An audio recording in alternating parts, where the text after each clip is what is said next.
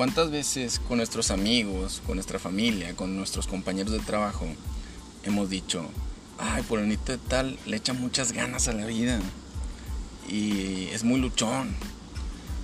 Y te voy a contestar este tipo de afirmaciones con esta frase que se me quedó grabada y dice, no se trata solo de tener las ganas de vivir, se trata de saber para qué vivo. Te voy a meter otros cuestionamientos ahí para que te pongas a pensar. El primero es, ¿para qué vivo?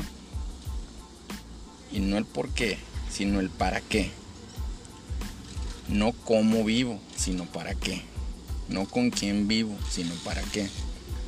De qué es lo que vivo, sino para qué. Y esta pregunta es personal, porque sabes que esto se trata de tu vida, no de la mía, no la de tu familia, no la de tu mamá, no la de tu papá.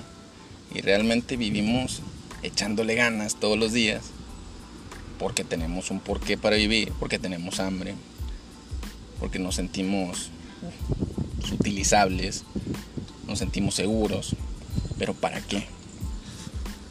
¿Realmente para qué estás viviendo? Si tú te sitúas con tu brújula de vida en el rumbo correcto, los objetivos, metas o todas las cosas que tú te pongas por delante, pues no van a llegar realmente instantáneos. Van a tardar, pero tu medicina y tu dosis de saber que estás haciendo lo correcto es estar ubicado en el sitio